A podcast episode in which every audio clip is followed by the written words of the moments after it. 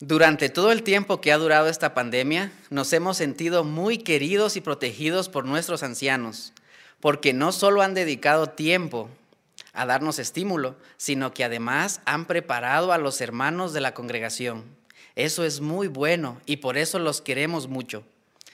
Los ancianos tienen mucho trabajo que hacer, tienen que organizar y prepararse para las reuniones. También tienen que llevar la delantera en la predicación y en ocasiones atender algunas asignaciones especiales.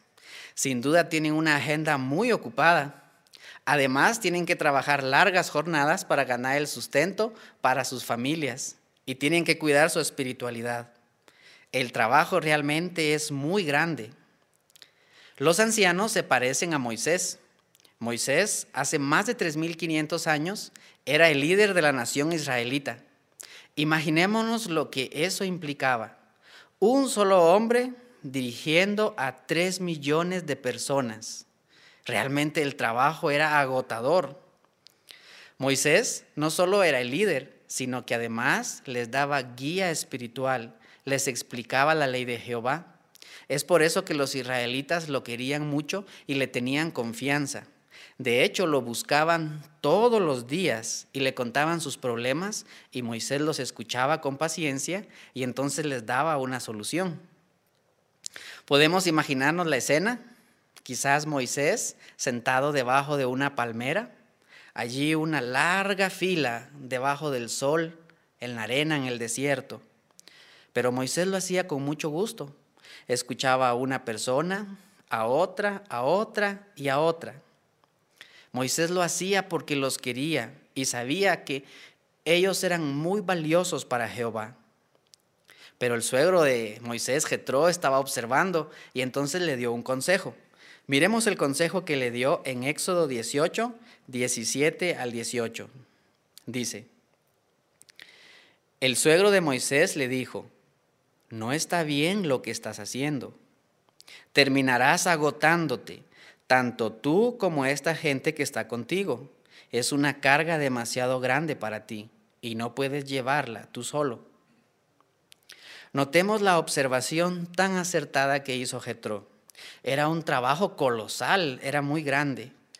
Para que nos hagamos una idea de qué magnitud era el trabajo, podemos imaginarnos que en la comunidad en la que vivimos solo hay un consultorio médico, solo hay un doctor, y que muchas personas están enfermas.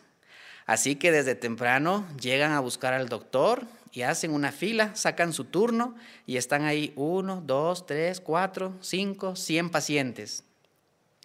Y el médico con mucho entusiasmo abre su consultorio, lo saluda y entonces llega al paciente número uno y le pregunta, ¿qué tienes? ¿Cómo te sientes? Entonces el paciente empieza a describir sus síntomas, ahora el doctor le da los medicamentos, el paciente se va contento pero el médico sigue haciendo esto por una vez, dos veces, tres veces, cinco veces, diez veces. ¿Cómo se sentirá ese médico después de atender a tantos pacientes? Sin duda se va a agotar. Pero ahora pensemos en las personas que están haciendo la fila. Piense en una madre que tiene a su bebé pequeñito y lo está cargando y está ahí debajo del sol desesperada, esperando en qué momento le va a tocar su turno. Y así la lista de pacientes es interminable. Pues algo así le pasaba a Moisés, solo que no estamos hablando de cientos de personas, ni de miles de personas. Estamos hablando de tres millones de personas que acudían a Moisés buscando la dirección de Jehová. Imaginémonos las personas que estaban en el lugar 500 y cuando les tocaba, Ahora les decían, fíjate que tienes que regresar mañana porque Moisés ya terminó su jornada. Realmente la gente podía cansarse. Así que el consejo que le dio Jetro fue muy oportuno. Terminarás agotándote, tú y también la gente que está contigo. ¿Qué solución le propuso Jetro? Jetro le dio dos muy buenas ideas que los ancianos también podemos copiar. Veamos ahora lo que dice el versículo 21 y 22. Dice, pero debes elegir hombres del pueblo que sean capaces y que teman a Dios, que sean confiables y que odien las ganancias deshonestas. Tienes que ponerlos sobre el pueblo y nombrarlos jefes de mil, jefes de 100, jefes de 50 y jefes de 10. Ellos tienen que juzgar a la gente cuando presenten sus casos. Los casos difíciles te los traerán a ti, pero los casos sencillos los juzgarán ellos mismos. Así, compartirás la carga con ellos y será más fácil para ti. Notamos las dos ideas que le dio Jetro. La primera la encontramos al principio del versículo 21. Debes elegir hombres del pueblo. En otras palabras, Jetro le dijo, mira, aquí dentro de la nación israelita tienes a varones bien capacitados, que también han aprendido de Jehová y han visto el poder salvador de él en acción. Escoge alguno de esos hombres y ponlos en lugares estratégicos para que ellos te ayuden a juzgar. Y la otra parte del consejo, en el versículo 22, Jetro le dijo, así compartirá las cargas con ellos. Compartir también quiere decir delegar. Así que Jetro le dio un consejo muy oportuno. Busca hombres calificados y delega responsabilidades en ellos. Los ancianos de la actualidad también hacemos lo mismo. En todas las congregaciones hay hermanos bien calificados que tienen mucho deseo y muchas ganas y mucho potencial para adorar a Jehová y ayudar a cuidar a las ovejitas de Jesús. Es por eso que los ancianos les dedican tiempo, los capacitan, los entrenan y les delegan responsabilidades. Es como vemos en la ilustración. En la ilustración podemos observar cómo hay un hermano joven al que lo están capacitando. Le han dado la asignación de pasar los micrófonos, así como hacen ahora los jóvenes en la reunión, pasando los micrófonos, otros trabajando en el departamento de sonido y en otras asignaciones. Qué gusto de verdad nos da ver a todos esos jóvenes con toda esa energía y todo ese potencial para cuidar a las ovejas de Jehová. Pero en la foto que está a la par, podemos observar cómo ahora el joven es un siervo ministerial y le están dando capacitación para cuidar a las ovejitas. Lo han invitado a una visita de pastoreo. Sin duda, el joven se está beneficiando mucho de la experiencia del hermano y el hermano también se está beneficiando mucho de las energías que tiene este joven. Este, cuerpo de ancianos de la ilustración podemos ver que está aplicando el consejo que dio Jetro buscar varones capacitados y delegarles responsabilidades.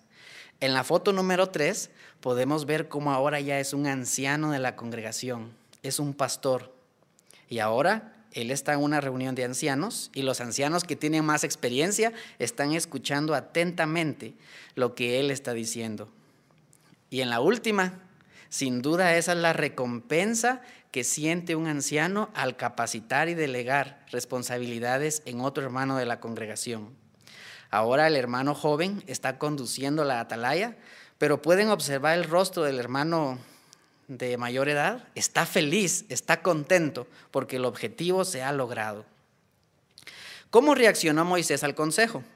Veamos por favor ahora lo que dice Éxodo 24, Éxodo 18, 24 y 25. Enseguida, Moisés aceptó el consejo de su suegro e hizo todo lo que le había dicho.